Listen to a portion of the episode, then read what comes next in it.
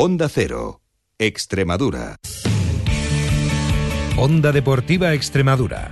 Juan Romero.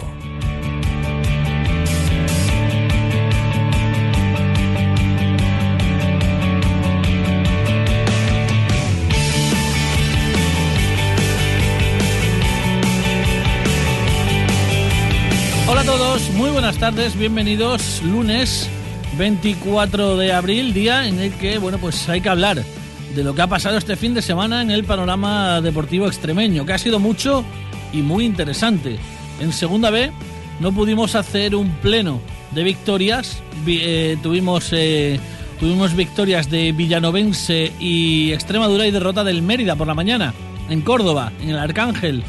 Pues eh, con estos resultados el Mérida sale del descenso, el Villanovense se pone muy tercero y ojo que puede acariciar la segunda plaza y el Extremadura la verdad es que ve la luz al final del túnel cada vez más cerca. Aún no lo ha conseguido, pero la verdad es que el partido de ayer es para enmarcar el de Juan Sabas, el del equipo de Juan Sabas. En tercera tenemos a los cacereños ya descorchando el champán, porque la semana que viene en Montijo pueden ser campeones, mientras que el Badajoz sigue a la zaga ganando 2-0 al, al amanecer. En baloncesto Cáceres perdía, bueno, un equipo que ya no tiene nada que, que, se que jugarse y cuya temporada ha sido muy buena para la plantilla tan corta presupuestariamente que, dispone. Y bueno, pues eh, yo creo que todo dispuesto y todo preparado para arrancar. Un día más en Onda Cero Extremadura, Onda Deportiva. En el nuevo Dacia Sandero podríamos incluir una cabina de rayos UVA, de alguna manera. Pero hemos preferido que te lo puedas llevar desde 6.700 euros con seguro gratuito. Nuevo Dacia Sandero, así de sencillo. Oferta RCI Bank. Descúbrelo en la red Renault. Dacia, Grupo Renault. Onda Deportiva Extremadura.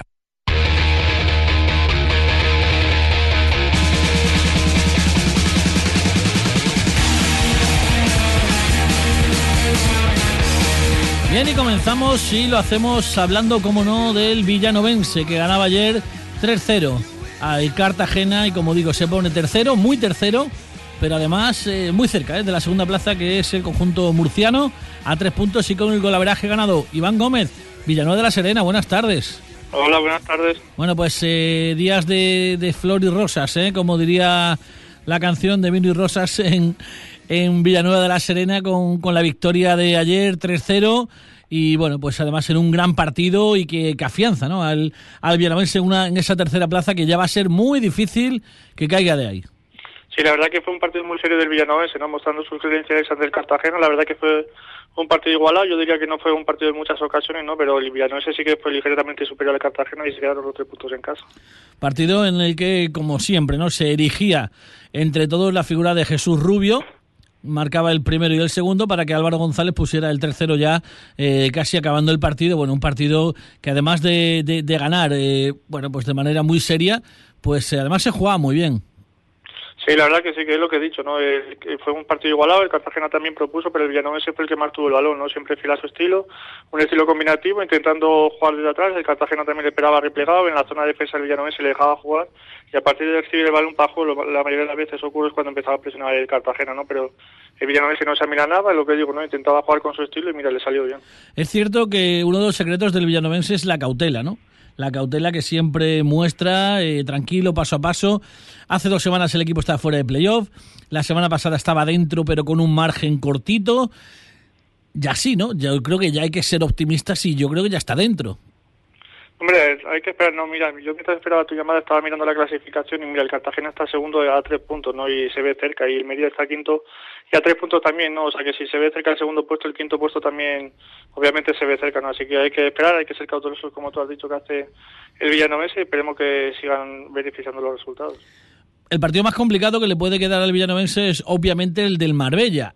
Al menos para bien eh, del conjunto Serón, el Marbella es un equipo que bueno pues se ha caído ya las últimas jornadas y ya tiene bueno pues nulas eh, opciones al, al, al ascenso, ¿no? a meterse entre los cuatro primero. Pero bueno, imagino que mientras tengan vida tendrán esperanza. Están a cuatro puntos, están a cuatro puntos de esa, de esa cuarta plaza e imagino que van a apretar porque van a intentar apurar cartuchos. Por lo tanto, sí, el partido más complicado que tiene el villanovense es el Marbella. Sí, eso parece, ¿no? Y también sobre todo porque es fuera de casa. En casa ya sabemos que en el Romero Cuerda Villanovense está fuerte, pero fuera pues hay que verlo, ¿no? El barrio ya, lo, como tú has dicho, yo sí que opino igual, que está de capa caída, pero veremos a ver, ¿no? Yo creo que por todas las cosas complicadas estoy de acuerdo contigo, que es el partido más difícil y que si gana este yo creo que sí que ya está metido entre los cuatro primeros seguro. Además la afición imagino que ya empieza también a creérselo un poquito, ¿no? Y salía ayer exultante del Romero Cuerda. Sí, ayer la gente decía que ya el Villanovense está prácticamente metido en los puestos de playoff, ¿no? Yo opino lo mismo, yo opino que todavía quedan los tres puntos, que hay que ser cauteloso, pero vamos, que la afición yo creo que lo ve ya medio los cuatro primeros y ya está disfrutando de, la fase de ascenso. Muy bien, Iván, pues enhorabuena, como digo, al, a toda la familia Serona, al villanovense, y bueno, pues eh, yo creo que está hecho, yo sé que vosotros sois eh, más cautelosos, pero bueno, eh, yo creo que hay que contar ya con, con un equipo extremeño ya entre los cuatro primeros en ese sorteo, todavía queda unas semanas, pero, pero yo creo que de ahí ya no le baja nadie ¿eh? al equipo de Manolo Sanlúcar, así que bueno, pues a seguir trabajando y si te parece el viernes contamos la última hora de ese Marbella Villanovense. Vale. Muy buenas tardes, Iván. Vale, hasta luego.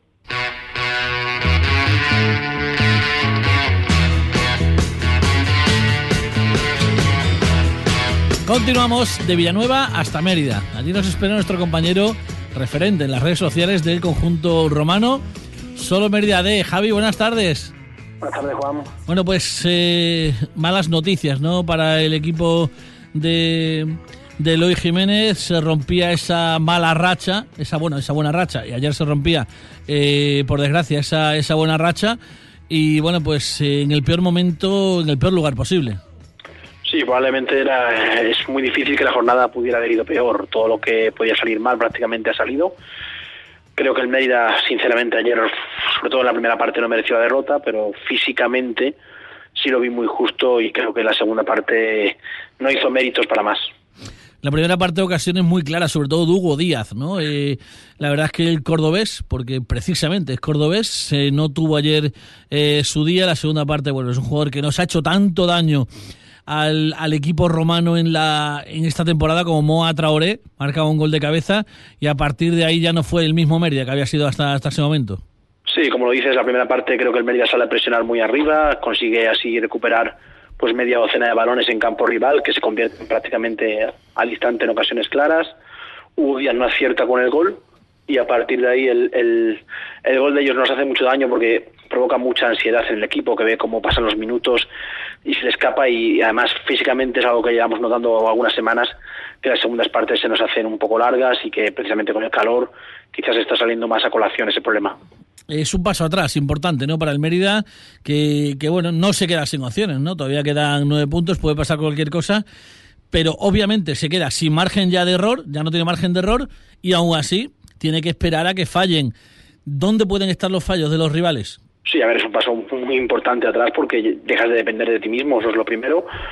Creo que sigo pensando que con nueve puntos, si hace nueve de nueve, si hace 66 puntos, el Mérida va a estar en playoff, porque creo que no van a ganarlo todos los rivales.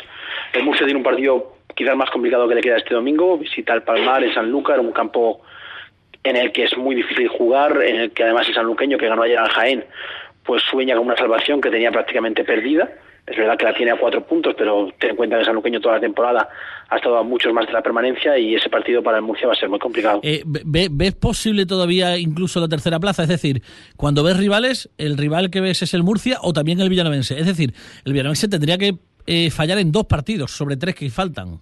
Si te soy sincero, si tengo que ver algún rival que pinche más, eh, veo más al Cartagena que al Villanovense. Creo que el Villanovense ayer dio un salto prácticamente definitivo y que el Cartagena, que es cierto que nos saca seis puntos, pero allí el ambiente está muy mal, de uñas contra el equipo y contra el entrenador. Y hombre, es difícil porque juegan esta semana contra el Jumilla, que el Jumilla ya no se juega nada. Pero sí sé que el Jumilla contra el Cartagena, pues mucho cariño no le tiene por cosas que ha pasado esta, esta temporada. Por ejemplo, en el mercado de invierno pasaron cosas que provocó, provocaron rencillas entre, ambas directivas. El Cartagena va hacia abajo y, le tenemos el ganado la verdad. Por tanto, pienso que si tuviéramos que adelantar a alguien más aparte del Murcia, veo más posible Cartagena que el Villarreal. Cartagena, aparte de, de Jumilla, luego tiene Linense y Recreativo de Huelva. Tampoco tiene un calendario muy complicado, pero bueno, hay que, hay que ser optimista. Pero, nadie va a ser 9 de 9, creo. Eh, creo que el Mérida si quiere subir, tiene que, si quiere estar en playoff, tiene que hacerlo, pero creo que es muy difícil. Normalmente más de un 5% de equipos no lo consiguen. En las últimas tres jornadas hay muchos empates, hay muchas sorpresas y, nadie va a ganarlo todo. Bueno, pues que, así sea, que el Merida sume 9-9, que el Murcia al menos no lo haga y que el Cartagena tampoco sume más de tres puntos, porque si no se suma más de tres, pues sí que se metería también en, en playoff. Javi, eh, bueno, pues eh, hay que seguir adelante, obviamente, eh, y bueno, pues el próximo viernes, si te parece, hablamos ya de esa última hora del Mérida Mancha Real, que será el próximo rival del conjunto romano en casa. Buenas tardes. Igualmente, Juan. Onda Deportiva Extremadura. Juan Romero. Y de Mérida nos vamos al Mendralejo. Allí nos espera nuestro compañero Iván Benítez. Iván, buenas tardes. Hola, buenas tardes. Bueno, pues eh, tremenda, ¿no? Lo, viví de ayer. debió ser apoteósico con el Francisco de la Era fallando un penalti, marcando Willy. Con un partido de Pereira tremendo del canterano. Gol de Miguel Rubia, también un jugador de la cantera. 2-0 al Marbella, nada más y nada menos. El equipo que casi se ve ya fuera, pie y medio fuera de ese, de ese descenso, bueno, la verdad es que tremendo. Pues sí, la verdad es que no hay calificativo para, para describir lo que se vio ayer en, en Almendralejo, porque el Extremadura necesitaba como el comer los tres puntos. Eh, es cierto que durante los últimos partidos, tanto Mérida como, como el Melilla, como el San Fernando, no las sensaciones no, no acaban de ser del todo buenas en casa, lo que sí se estaba cumpliendo fuera, y ayer se, se dio la vuelta y el Extremadura por fin se consiguió una victoria de nuevo en el Francisco de la Era, que hacía ya dos meses que no, que no lo conseguía.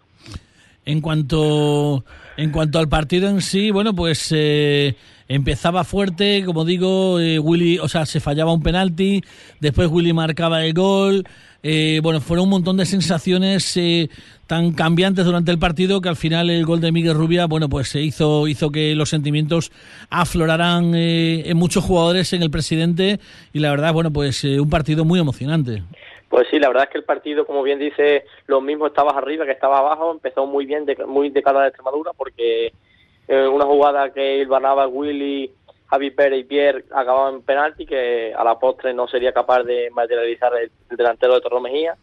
Siguió insistiendo en Extremadura, un centro medido de Carlos Rubén, muy bueno, eh, remata bien de cabeza Willy, se quitaba la espina del penalti, y a raíz de eso la Extremadura empieza a jugar un poco con el resultado, tiene miedo de irse arriba en busca del segundo gol y que a alguna de las contra el, el perdón el Marbella le pudiera empatar el Marbella es cierto que se empieza a sentir cómodo y empieza a acercar la portería de Tony Dobla. Con ellos llegamos al, al descanso y en la segunda parte de Extremadura defiende con uñas y dientes el, el 1-0 y sale a la contra con bastante peligro teniendo tres cuatro ocasiones muy claras para ampliar el, el resultado pero como dice el eslogan de, de Extremadura, los partidos también son solo para valientes y hasta el minuto 91 no estaba vaticinado el segundo que, a la postre sería definitivo. Uno de los eslóganes que, que, el Extremadura está bueno poniendo poniendo en, a nivel nacional es solo para valientes y bueno, y otro ya muy muy manido, pero que, que también se escucha en los últimos minutos de cada partido en Almendralejo es el si se puede. ¿Se puede? Yo creo que sí se puede. Yo creo que, como bien has dicho tú anteriormente, Extremadura ayer dio un paso muy grande. Es cierto que no se ha conseguido nada, que son tres puntos como otros cualquiera, pero ahora mismo ya le metes cuatro puntos al Jaén, que es tu próximo rival, y sabes que si en Jaén puntúas, perdón, si en Jaén puntúas, vas a depender prácticamente de, ti mismo para salvarte matemáticamente. Próximo partido, bueno, pues eh, como dices, ¿no? Eh, complicado también, como todos los que faltan, pero bueno, eh, en un partido en el que en principio no va a haber baja, solo la de, la de Pierre. Sí, que, ya se va con su selección, no va a estar estos últimos partidos, la baja es tremenda, ¿eh? porque Pierre no va a volver, pero bueno, eh, la verdad es que, que, su paso por la Mendralejo es, ha, sido, ha sido excelente. No tenemos más tiempo, Iván, estamos como siempre en riguroso directo, van a llegar las tres y media de la tarde, si te parece el viernes seguimos hablando durante más tiempo, tenemos hasta las cuatro y, bueno, pues hablamos de esa última hora del partido del, del Extremadura eh, fuera de casa. Como siempre, eh, enhorabuena y muchísimas gracias. Perfecto, muchas gracias. Bien, pues eh, como digo, nos despedimos. Se van a llegar las tres y media ya de, la tarde. En tercera, como digo, el Cacereña a punto ya de celebrar el campeonato de liga. Volvemos mañana a partir de las tres y cuarto. Los mandos, como siempre, formidable Carlos Ledesma. Les hablo encantado un día más. Juan Romero, hasta mañana. Un saludo. Adiós.